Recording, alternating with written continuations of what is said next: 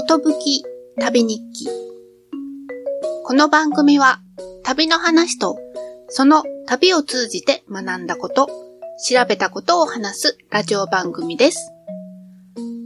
こんにちは、ぽちこです。キウイフルーツを食べた後は鏡で歯のチェックをしましょう。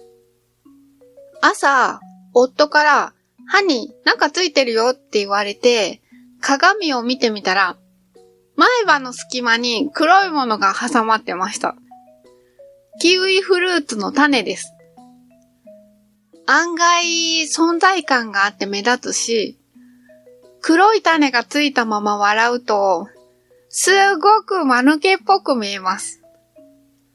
このまま出かけて、誰かと会話することになってたら、相手はすごく気になるだろうなって思います。そういうのってなかなか指摘できないし、でも見てると滑稽でなんか笑えてきちゃうし。キウイフルーツ美味しいですけど、種には要注意です。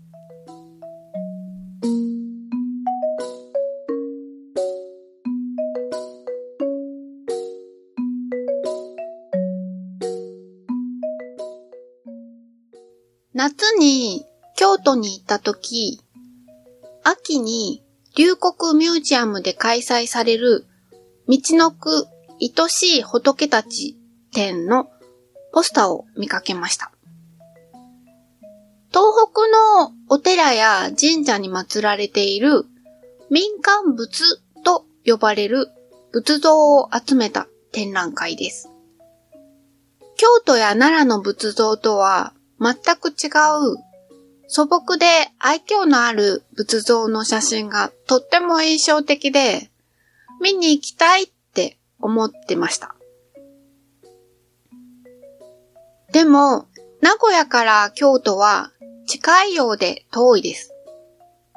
新幹線に乗れば1時間もかからずに行けちゃうんですけど、往復1万円以上はかかります。在来線で行っても5000円以上します。どうしようかなーっていろいろ調べてたら、バスで行くっていう方法がありました。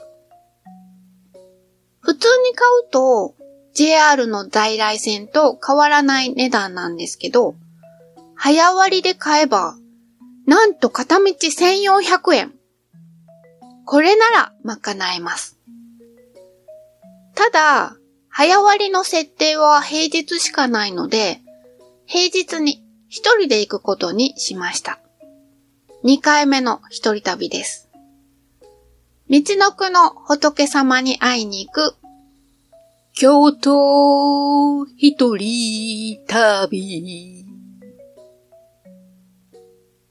名古屋駅の新幹線口にあるバスターミナルを朝7時15分に出発して、10時前に京都駅に到着しました。名鉄バスのチケットを買ってたんですけど、やってきたのはなぜか近鉄バスでした。バスは各社で融通し合っているのかもしれません。途中、高速道路沿いのバス停に何箇所か止まって、それぞれ一人二人の乗り降りがあって、サービスエリアで10分ほどのトイレ休憩もありました。バスは乗り換えがなくて、指定席だから乗ってしまえば楽ちんです。行きの車内は8割ほど埋まってたけど、私の隣は空席でした。ラッキーです。隣に気兼ねすることもなく、本を読んだり、うとうとしたりしてたら、あっという間に京都に着きました。京都駅から龍谷ミュージアムまでは歩いて15分ほどです。この展覧会を皆さんにおすすめしたいんですけど、残念ながら11月19日までで終わってしまってます。ですが、東京展が12月2日から来年の2月12日まで、東京ステーションギャラリーというところで行われているそうです。この展覧会に展示されているのは民間物と呼ばれるものです。平安時代から江戸時代に作られたもので、物資と呼ばれる専門の人が彫ったものではなくて、その地域の大工さんとか、彫刻が得意な人が掘った仏像で、お寺や神社の祠に祀られていて、地域の人たちが大事に、そして時には子供の遊び道具になってきた仏様たちです。全体を見ての印象は、とにかく可愛いんです。笑顔なんです。にっこり笑った仏様が多いです。京都や奈良の仏様たちも、うっすらと笑みを浮かべているようにも見えますけど、道のくの仏様たちはもう満面の笑みで笑いかけてくれます。でも、仏様とも言い切れないものもたくさんあります。神様なのか仏様なのか判断つかないものもあります。いわゆる中央の標準的な仏像は、服とか持ち物が決まってますけど、民間物はいい加減だったりするので、この像が何を表しているのか判別不能だったりもします。集落の象徴だった霊木などが倒れると、それを使って像を作って、お堂を立てて祀ることがあったようです。だから、形、形式優先の中央の仏像とは違って、その木が優先されることが多かったようです。だから、見学してて、これらの仏様たちが祀られていた場所に実際に行ってみたいっっていう思いがどんどん強くなってきました。こんな言葉が印象的でした。神は目に見えない存在だが、仏像が介在することで姿形を得ることができた。そして、土地の神と一体化することで地域に根ざすことができた。笑った仏様が多いのも、東北っていう厳しい環境に暮らして辛い思いをしている人々を優しく受け止めてくれる存在だったのではないかと考えられているそうです。お母さんみたいな感じですかね。そう思ってたら、なんと、おっぱいがある観音様までいました。観音様は男性のはずなんですけどね。子供を抱いた観音様もいました。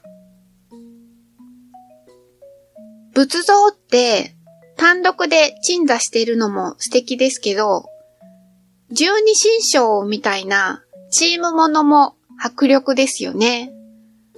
奈良の新薬師寺の十二神将なんて、歴代の仮面ライダーがずらりと勢揃いしたかのようなかっこよさがあります。道の区のチームものといえば、獣王像なんだそうです。たくさんの獣王像チームが並んでました。でも、全然怖そうじゃなくて、穏やかな顔をしてたり、笑ってるものとか、おどけてるように見えるものもありました。閻魔様を中心に、全部で10人の王様は、亡くなった人の生前の行いを裁きます。行いが悪かった人は地獄に落とされちゃいます。東北では、獣王像が祀られている獣王堂や持続堂は、亡くなった人の地獄の刑を軽くしてもらうために供養する場所でもあり、そして人々が集う村の集会所的な役割もあるんだそうです。集まった人たちが穏やかに語り合えるように、怖い顔はご法度なのかもしれません。他に、モアイ像みたいな仏像とか、ドラえもんみたいなだるまさんがいたり、そして、円空物みたいなのがあるって思ったら、本物の円空物でした。円空さんは北海道に行った帰りに東北にもよって仏像を残してきたんだそうです。笑ってるみたいに見える円空さんが彫った仏像は、道のくの仏様たちにもとっても馴染んでました。というか、道のくには円空仏の影響を受けて作られた仏像も多いそうです。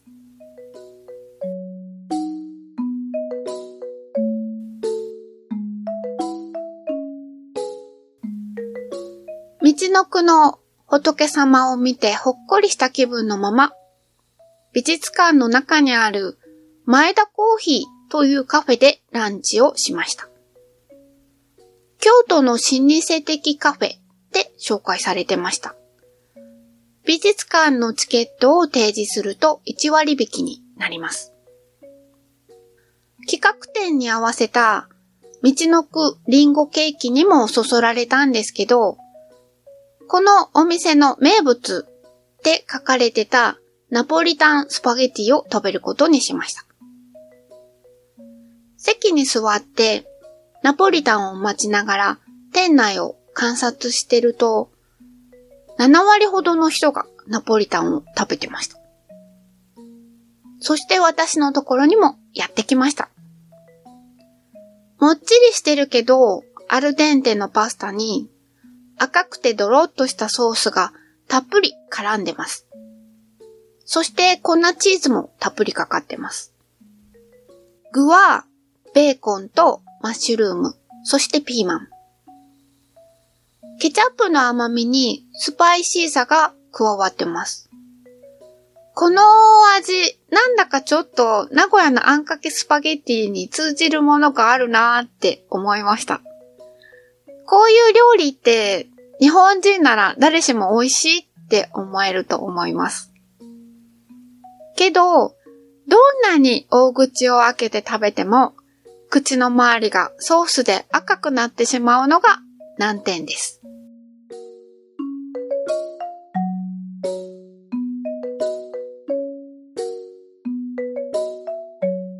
午後は、龍谷ミュージアムの西側にある西本願寺に行って、西本願寺のお坊さんの案内で境内を回るツアーに参加しました。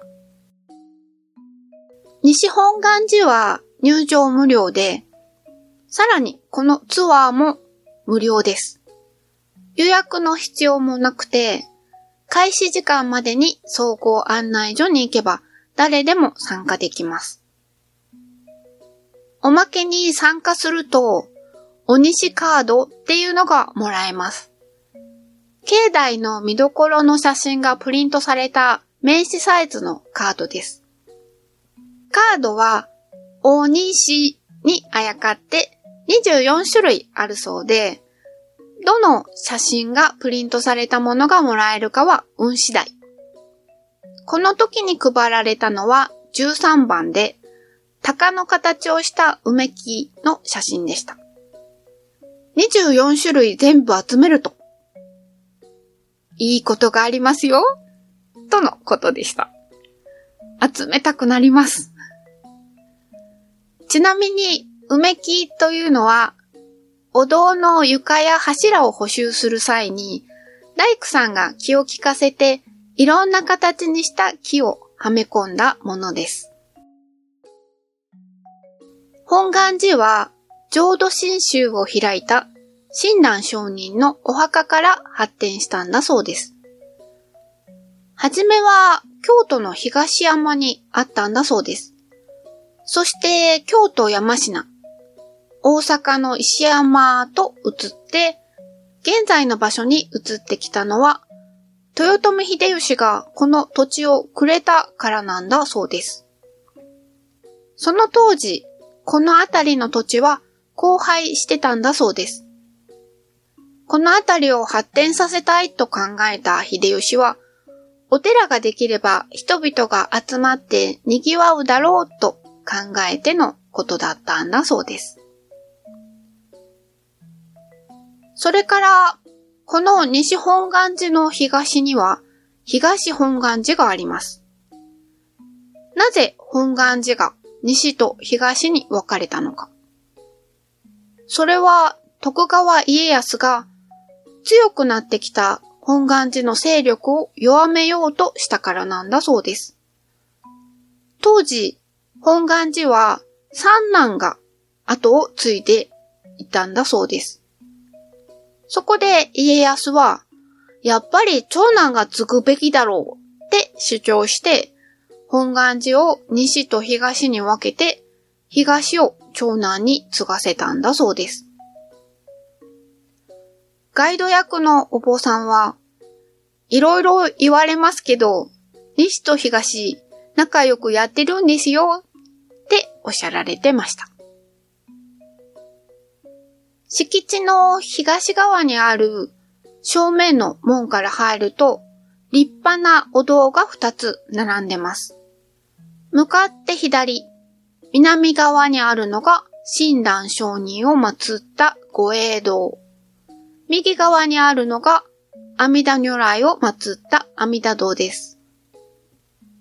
御栄堂の前には、樹齢400年の、それはそれは立派なイチョウの木があって、少し黄色に色づき始めてました。水吹きイチョウと呼ばれているんだそうです。本願寺は何度も火事の被害に遭ってるんですけど、この一丁の木から水が吹き出して火を消し止めたって言われているんだそうです。けど、そんなわけないでしょってガイド役のお坊さんは言ってました。でも、イチョウの木は水を多く含んでいるそうなので、防波堤的な役割にはなったかもしれませんね、ということでした。御栄堂と阿弥陀堂の二つのお堂の間は廊下で結ばれてますが、御栄堂から阿弥陀堂に向かって上り坂になってます。床がとってもよく磨かれてツルツルになってるので気をつけないと滑ってしまいそうです。はっきりしたことはわからないそうなんですけど、親鸞上人は阿弥陀様を信仰してました。そのために、御栄堂に祀られている親鸞上人の目線が、阿弥陀堂の阿弥陀如来像の足元に来るように設計されているのではないかっていうことだそうです。ガイドツアーは30分の予定だったんですけど、もうこの時点で10分以上オーバーしてました。最後はお堂の中にはめ込まれている梅木の紹介がありました。結構たくさん隠れてるんですよ。私がもらったお西カードにプリントされていた鷹の他に、花やハート型、富士山、魚、動物の像などなど、いろいろあります。でもこれらは見る方向によってとか、人によって何に見えるかも違ってくるんだそうです。梅木には、これは何の形ですって書かれているわけじゃないから、その人が何々の形だって思ったことが正解でいいということだそうです。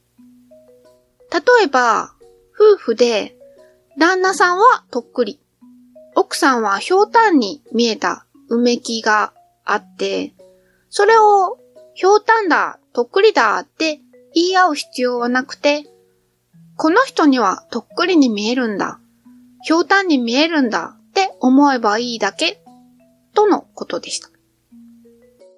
そういうのってうめきだけじゃなくて、何に対しても言えそうですよね。最後までうめき探しをしてたかったんですけど、帰りのバスに乗り遅れてはいけないので、途中で抜けてきました。このツアーは途中から参加しても、途中で抜けても OK です。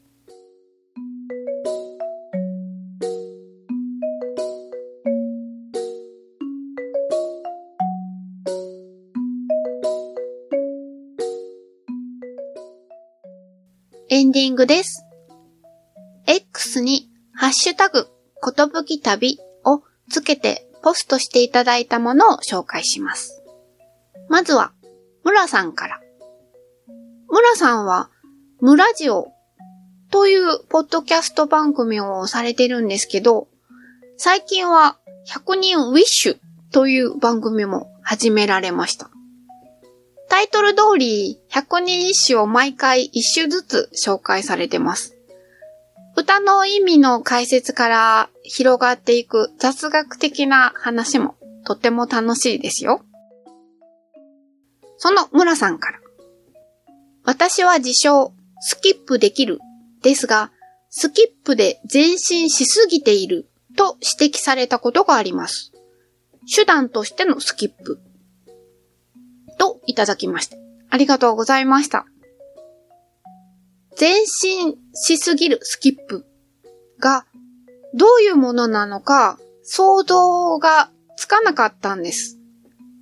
で、村さんはちの近所に住んでいるので 実際に見せてくださいとお願いしました。そしたら、あの、心よく見せてくれました でですね、どんな風だったかというと、飛んでるみたいです。そして、とっても速いです。あっという間に移動してしまいます。一歩の歩幅が長い感じです。歩くのと変わらない私のスキップとは、全然なんか違うタイプのスキップでした。村さん、メッセージをいただいた上に、私の無茶ぶりにまで答えていただいて、ありがとうございました。ちなみに、少し前の新聞に、スキップしてたら、絨毯に足を取られて転んで骨折したって話が載ってました。皆さんも、スキップするときには足元に注意して、昔はできたからって軽々しく考えないで慎重にスキップしてくださいね。次にトリフィドさんからです。26回の有松体験で私が染めた手ぬぐいについて。青い水玉かわいいです。オープニングを聞いてシューマイが食べたくなりました。自作したことがなく一度作ってみようと思います。おすすめの具はありますか？蒸すのに漢字で書くと焼き売りでシューマイなのが謎です。といただきました。ありがとうございます。確かに謎ですね。なぜ焼き売りでシューマイなんですかね？うん。えっ、ー、と、シューマイの具ですけど、最近気に入ってるのは、鶏のひき肉をベースにしたシューマイです。さっぱりしてるから、ポン酢で食べるのがおすすめです。あとは普通に豚のひき肉をベースにして、叩いたエビを加えたりとか、あとカニなんか入れたら贅沢になります。昔はイカのシューマイも作ってたんですけど、スルメイカの皮を剥いてフードプロセッサーにかけて、でも最近はイカの値段が高くなったので 作ってません。最近イカも高級食材ですよね。ベースのお肉に混ぜる野菜は、みじん切りにした玉ねぎとか、タケノコ？あと、コーン、トウモロコシとか、茹でて細かく刻んだほうれん草とかを混ぜても色が綺麗です。野菜は片栗粉をまんべんなくまぶしてからベースのお肉に混ぜると型崩れしなくて綺麗に出来上がりますよ。そして、巻貝さんから。トリフィドさんと巻貝さんも、備えトロンっていうポッドキャスト番組をされてます。話題がすごく豊富で、とても聞き応えがあります。私の番組は随分と、ポッドキャスト番組仲間に支えられてます。とっても感謝してます。その巻貝さんから。僕も旗結びできますよ。職場で最初に習った手仕事です。かっこ笑い。といただきました。ありがとうございました。そうなんですね。旗結びって基本なんですね。分野によって覚えなきゃいけない結び方ってありますよね。